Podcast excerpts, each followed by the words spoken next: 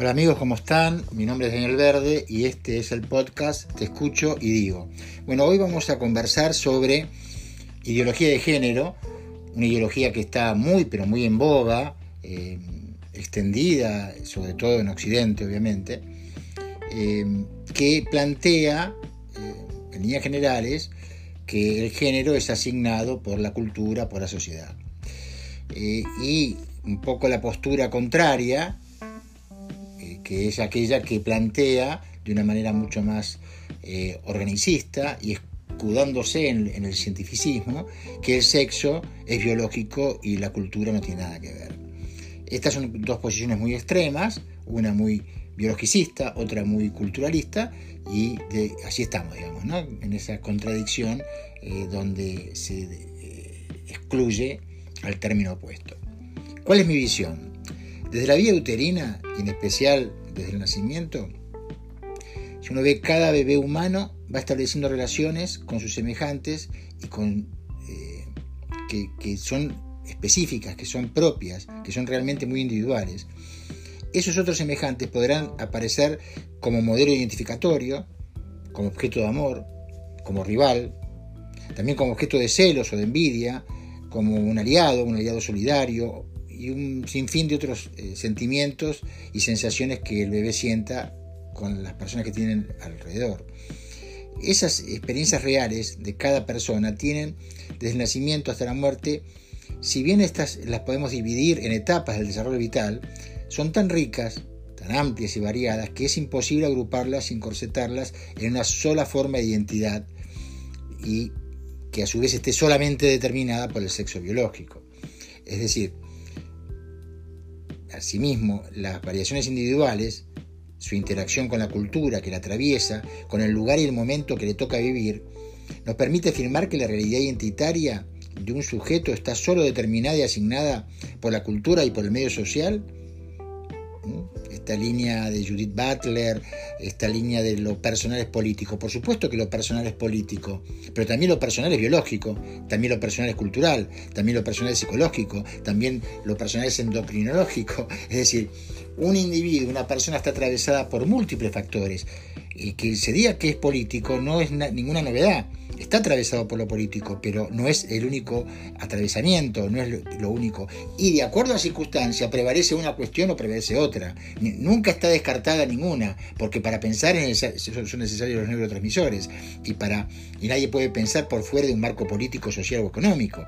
Pero, eh, por ejemplo, los actos privados, los actos íntimos, si bien están atravesados por lo político, no deberían esta es mi opinión, no deberían estar regulados por lo político. Hay una gran tendencia en la actualidad para que el Estado regule las relaciones íntimas, para que el Estado regule qué está bien y qué está mal en la alcoba de cada quien. Y esto para mí por lo menos es bastante problemático porque huele mucho a, bueno, a, don Stalin, a don Hitler, al Duce, a los regímenes, eh, a Fidel, ¿no? a los regímenes más totalitarios que se metían en las cuestiones más íntimas y personales. Además, como psicoanalista puedo decir que hay un territorio, el inconsciente, que también atravesado por lo político, por lo social, por lo económico, por lo biológico, por lo, por lo endocrino, etcétera, etcétera, no deja de ser altamente individual.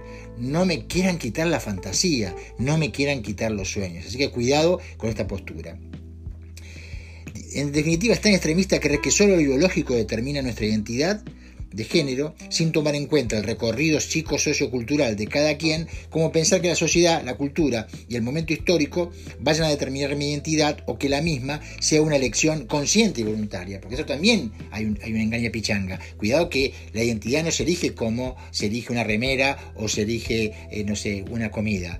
Es algo que a uno lo habita y uno, y uno eh, va construyendo, sobre todo en la primerísima infancia, ya por año y medio, dos años, uno puede decir que el sí mismo está bastante construido, por eso los chicos, por ejemplo, en mi experiencia con chicos y chicas trans, eh, la sensación de que mm, eh, están en el cuerpo equivocado es una sensación muy, muy eh, básica y muy primaria, antes de lo que llamamos el desarrollo psicosexual típico de los 3, 4, 5 años.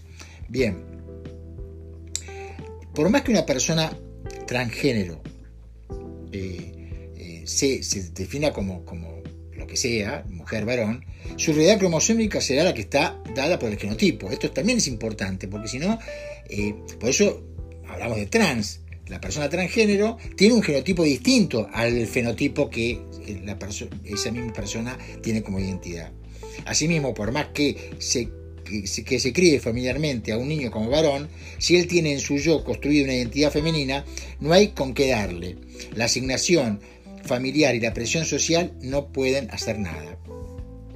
Cuanto más libre y democrática eh, es una sociedad, más va a permitir la inclusión y va, más va a promover eh, eh, las distintas variaciones de géneros, todavía si por haber. Esto por supuesto que es dinámico, no es estático, pero lo cierto es que eh, desde lo político, justamente, desde la esfera estatal y desde el marco societario, tenemos que las identidades son más reprimidas y son más rígidas en las sociedades autocráticas, teocráticas, comunistas, fascistas, es decir, todas las sociedades que tienden a cercenar la libertad. En aquellas sociedades que son mucho más libres, donde hay mayor igualdad de género, se permiten mayores variaciones de esto. Es decir, ahí sí lo personal es político en cuanto que aperturiza o favorece la apertura de la eh, eh, asignación de identidades, pero esto sigue siendo algo del ámbito muy personal, porque también está influido por lo biológico, también está influido por las hormonas, también está influido por la parte psicológica del sujeto. Es impensable esta dinámica en sociedades tribales, como decía, y dictatoriales. Esto es así. Eh, los sujetos con identidad homo o bisexual, ni hablar los transgéneros, sufren represión hasta el exterminio eh, bajo los gobiernos eh, totalitarios y la marginación y el desprecio de otros individuos de esa misma sociedad. lo importante entonces es que no se puede negar la realidad biológica ni la realidad psicosocial de una persona. La aventura de vivir es un continuo armado y desarmado, construcción y aprendizaje. En ese sentido, no podemos escapar de, nuestra, de nuestro marco biológico, pero ello no impide que nos habite psicológicamente una identidad que no corresponde a nuestro sexo biológico ni, que ello sea patológico. Esto de patológico lo subrayo porque hasta no hace mucho, eh, en el DSM-5, y en el DSM y en el CIE 10, eh, antes de, estas últimas versiones, de, los sistemas de clasificación de las eh, enfermedades y trastornos mentales, este, se ponía la disforia como una patología. Ahora no se lo ubica como patología, porque hubo también una gran presión social para que no eh, eh, se incluya a la disforía. Pero el solo hecho de llamarla disforía lo ubica como algo distinto y anormal. Eh, desde mi posición y la posición de muchos psicólogos, psiquiatras y psicoanalistas, es que no existe tal disforía, existe una elección de sexo, pero cuando hablamos de elección, hablamos de elección inconsciente que se va desarrollando desde muy, pero muy pequeño. bueno, lo, para definir, no se puede pensar en términos absolutistas, hay que pensar en términos de desarrollo y dialécticos. Somos sujetos bio, psico, sociales, culturales, geográficos, históricos.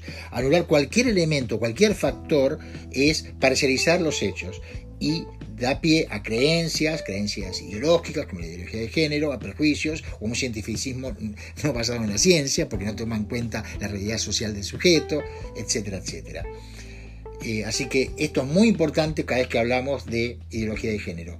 Cuidado que también la ideología de género va de la mano yo no me quiero meter tanto en el aspecto social, porque soy psicólogo, eh, pero eh, muchas veces va de la mano en una idea de control político de parte o del Estado o de un grupo determinado sobre la mente de los demás.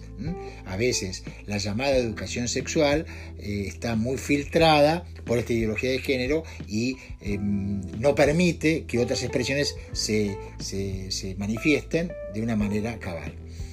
en fin, eh, mucho cuidado con eh, las visiones parciales, hay que tener una visión totalista y eh, desarrolladora de los procesos de género y, los procesos identitarios. Bueno, me gustaría mucho, porque sé que este tema es muy controvertido, que comenten, manifiesten sus ideas, sus contradicciones, sus opiniones contrarias a favor de esta idea más procesual que yo, que yo tengo, sin caer en estos extremos, y eh, de, esa manera, bueno, ampliar el debate.